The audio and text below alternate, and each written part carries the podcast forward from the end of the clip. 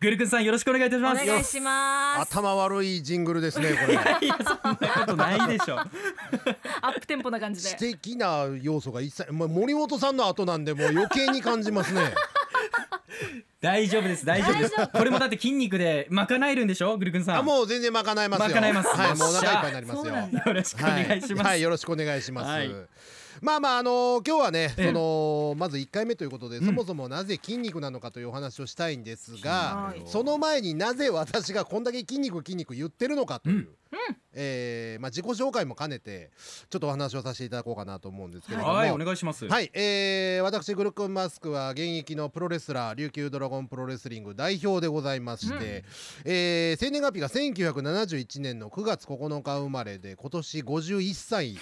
になるんですよクールクルーさん51歳なんですか今50歳です落ち着きないですねいやいや体が若々しいってあそうですいね、うんあ艶がそのあり辺ますもんそうその辺もちょっと話をしていきたんですけどねあそうかこはのい筋肉だでまあ初めてですねそのバーベルを握ったのがで すね、えーかそ初れめてバーベルを握ったのが、私の初めてのバーベルは16歳の時です そ16う歳でのすか時、は16い歳、当時あの柔道部だったんですけどね、はいはい柔道部の補助トレーニングで、まあ、バーベルでねウエイトトレーニングがあったんでやってたんですけどもおまあその頃っていうのは本当に見よう見まねだったんですよ。ええもうあのベンチプレスとかもね胸のこうまあ反動というかね、うん胸でドーンって乗っけてこう反動で上げるようなやり方をしてたりとかねはあ今考えてみると本当に恐ろしいやり方をやってたああんですそうですか、まあそれでもやっぱりちょっと日々体が大きくなっていくのが楽しかったんで、ええーその頃からプロレスラーになりたかったではあるんですけれどうもん実はあの僕持病の喘息というのがずっとありましてあそうですか、はいうんそうなんですよで練習しててもねすぐ発作が出ちゃうというようなへー状態だったんで、うんそのプロレスラーになろうとは思ったんですけどその喘息の発作が出るのでちょっとまだ準備をしようとうんいうことで高校卒業してからあの専門学校に入るんですよ。はいうんで専門学校であのウェイトトレーニングのインストラクターを養成する、まあ、専門学校だったんですけど、はいそこでこの専門的な実技と技術あと知識を、うんまあ、2年間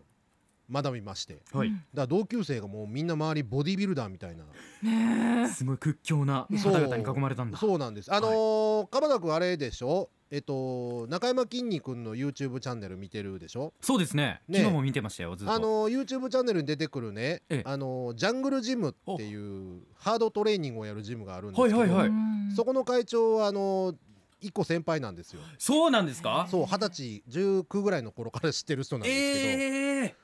だからそういう人に囲まれて学生生活を送っていたんですよ。やもう僕すごい人ですよ筋肉界のトップトップオブトップも、あのの学校に通ってたっていう、先生もその京都のボディービル連盟の理事長とか、ボディービル連盟理事、はい、っていう方だったんでそこで専門的な技術と知識を学びまして、ええで二十歳で、あのーまあ、大手スポーツクラブのインストラクターを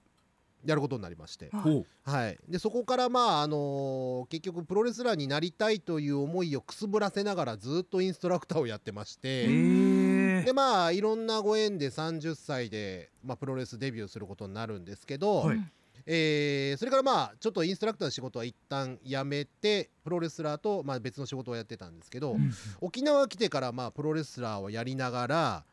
2015年ぐらいからあのパーソナルトレーナーとして活動を始めることになります。ははいい、はまあこれはあのちょっと某所であの雇われのインストラクターだったんですけどええで2021年に、うんえーだから去年ですね独立しまして、いうんえー沖縄市に自分のパーソナルトレーニングジム琉球ドラゴンジムをオープンいたしまして。はいそうですねラジオカーでもね、はいお邪魔してましたようねんそうなんですよ、んもう鎌田君を何回も誘ってるんですけどねち ょ合わないんです本当に合わないん合わですよないんでねす。よ本当にはええい、でまあそこで今あのプロレスラーの活動の傍らパーソナルトレーナーとしても活動しております。はいういんまあ、だから日々そのね、えー生徒さんの状態を見ながら、ええまあ、専門的なその、えー知識と技術っていうのを、まあ、お伝えしてるという毎日ですね。うんそうはいですねもうただ筋肉の話をしてるんじゃないんだっていうそういうそうことななんでんですすよよねうんでね最近あの街中でね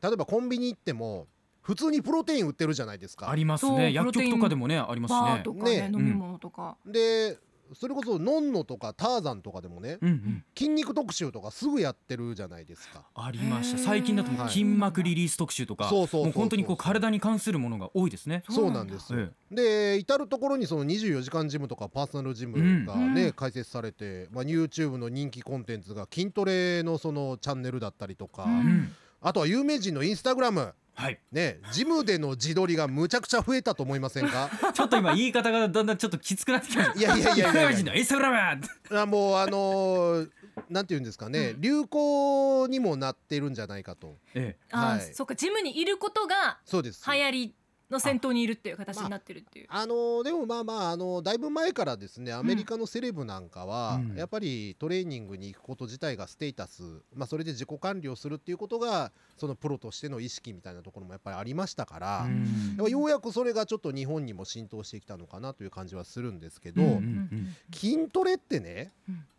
体力ある人だけのものだったりとか男性だけのものだったりとかっていうイメージいまだにないですかムキムキになりたい人がこうがっつりやるみたいなイメージはやっぱありますね。で女性がやるとムキムキになっちゃうからやめとこうみたいなねうんそうそうそうなんかそういうイメージって未だにあるんですけどうん違うんです違うんですか。筋肉はね、うん長い友達なんですいい言葉が出ましたなんかよ。長い友達。長い友達。ヒロムが深くうなずきましたメ今モ。ねですね。これはねメモメモ。 あのようやく筋肉のねその筋トレの有用性というのがねうん世の中気づき始めたうんと思いますんで、うんまあ、なぜ筋トレなのかというのをちょっとね今日はお話しさせていただくんですがはいまず一つ目、うん筋肉を増やせば脂肪がつきにくくなりますはい。へえ。あの人間が生きていく上で最低限必要なカロリーというのをね基礎代謝量と言いますけれども、まあこれは仮に寝たきりでも全然カロリーっていうのは消費するんですよ。うんうんはいでこの基礎代謝量を増えること増やすことができれば何もしなくてもカロリー消費してくれるじゃないですか、うんうんうん。まあ要はその燃費の悪いアメ車みたいなもんです ね、わかはりやすい。い、エンジンかけてるだけでガソリンどんどん食っていくみたい なうんうんうんまあ車だったら良くないですけど人間だったらその方がいいわけですよ絶対にいいですね。ではいその燃費の悪い状態うんにするにはどうすればいいか、うん筋肉を増やせばいいわけでうす、ん。だから例えばダイダイエットしててね体重が減ったとってよ喜んでてもですねすぐリバウンドしたりとかっていうのははいよくある話でございます、これねなんでかというと脂肪と一緒に筋肉も落ちてるからなんです、うんああそっか。そうですだからこの筋肉をなるべく落とさないようにしてダイエットをしていくというのがまあリバウンドをしない体づくりだからグルクンさんよくこう食事だけでとかはいうんっていうところをねはい重点的にダイエットで推し進めちゃう方もいらっしゃると思うんです何けれどかも、ね、だけ食べればいいととか、か。はい糖質カットとか制限しますとかっていろいろあると思うんですけれはどいも、はいそうじゃないっていうところですね一番効率がいい持続性のあるものはそうなんです、うんだから一生続けていけるもんだし一生続けていかないとやっぱりリバウンドしてしまうので、はい、生活習慣としても取り入れていただけたらなと思うんですよこね。れが長い友達につながるとそうなんいでうすこよ。とですなるね。ほどで2つ目は、うん筋肉はあなたの自己肯定感を高めてくれます。あありがとうございます。はいうん筋トレ続けてるとまず体つき変わってきますよね。はいうんそうすると食べるものとか生活習慣さっき睡眠の話がありましたけれども、はいちゃんと睡眠取ろうとか、うんちゃんと栄養取ろうとかっていう意識に変わっていきます。はいで筋トレすることでこういうその達成感とか満足感幸福感を得ることができるんですね。うんうへんー実際その頭の中で幸福感が得られるそのホルモンが分分泌されるんですよトレーニングすることによって、はいだからトレーニングすることでそのあ僕は今生きてるんだとか毎日が楽しいなとか、うんうんすごくポジティブな気持ちにもなれるうんこんなこと思わないですからね普通はとね思わないですよ、ねだって筋トレしてる人でネクラな人ってあんまいない でしょみんなニコニコしてるでしょツヤツヤで笑顔ですね確かにねそそうなんでうすよ、んで筋トレはじゃあ何からやればいいのか、うんいつ頃始めればいいのか、うんね、私もう年いってるから遅いわと言ってる方もたまにいらっしゃいますが、はいそんなことはありません年齢関係ないです、うんうーんダイエットからとかね筋トレとかはいつから始めていつ終わるとかそういうもんではないんですよはいはいこれはもうあの一生できますで、うん実は体力ない人の方が向いてたりするんですあそうなんですか。自由に調整できるんでうんうん例えばランニングとかだとまず走るのがしんどくなっちゃうっていうのがあるじゃないですかう、んそしたら歩くことから始めようとかっていうことになるんですけど、うんまあ筋トレも同じであの自分に見合う重量とかフォームとかやり方でやれば、うんあの全然体力ない方でもできます。うんうんはいでこれね、まあ、ウエイトトレーニングをやり始めると気が付くんですけど本当にね体調良くなるんですよあでこれスパッと仮にやめてしまうとあはい、すると生活がむちゃくちゃ乱れます、うーうんんちょっと体重くなったりしますよねそうなんでですそうそう運動してない時ってうんで体調悪くなったりとかすることもありますよねうんはい、だからこの年齢によってこの始める早い遅いというのもありませんし、うんやっぱり一生続けていけるもんですし現にあの私の母親が今80歳なんですけどおもうあのよく転んでたんですよやっぱり足腰弱くなっちゃあって。あうんそうですかでなんですけど、あのーじゃあちょっとスクワットやってみたらというふうに、うんうんあの教えましたら最近ちょっとスクワット結構頑張ってるみたいでへ、えここのところ転ぶことがなくなって。あ自分の足でわ歩いて買い物行くようになったんですよあすごい80歳ですよ素晴らしいですねいい、はいい、うんい変化だからね本当にね始めるのに早いもちろんその発達の差っていうのはあります年齢によって、うんうんありますけどやっぱり足腰がねしっかりとしていりいろんなことができるやりたいことができるというふうになるとやっぱり人生豊かになりますからわあこれいいですよね。ルーペさんはいあのリスナーさんからちょっと一つ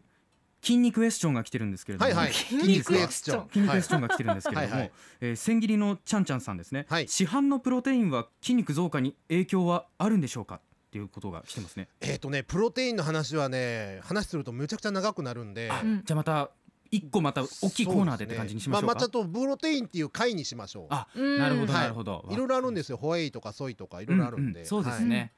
じゃあまたこう次とかはい、はい、次の次とかそうですね探りながらそ探こりなでがらお話ししていただくということにしましょうね、皆さんからこう質問もね、あのどんどんいただけたらなと思います。そうですね、はいこんな感じで本当にあの皆さん気になってることもたくさんあると思いますし、はい今実際に筋トレされてる方もいらっしゃると思います、うんうんまあこれからやりたいという方もいらっしゃいまそうすですそううで。ですからもうこれ全部ね筋肉クエスチョンということです全く構える必要ないんですよだから。 そうですね、筋肉筋肉言ってるとどうしてもそう構えちゃうんですけど、うん全然構えなくていいです。はい、グルグルさんありがとうございましはい、たありがとうございます。アップのポッドキャストを最後までお聞きいただきありがとうございました生放送は平日朝7時から FM921 AM738 RBC ハイラジオ県外からはラジコでお楽しみくださいさい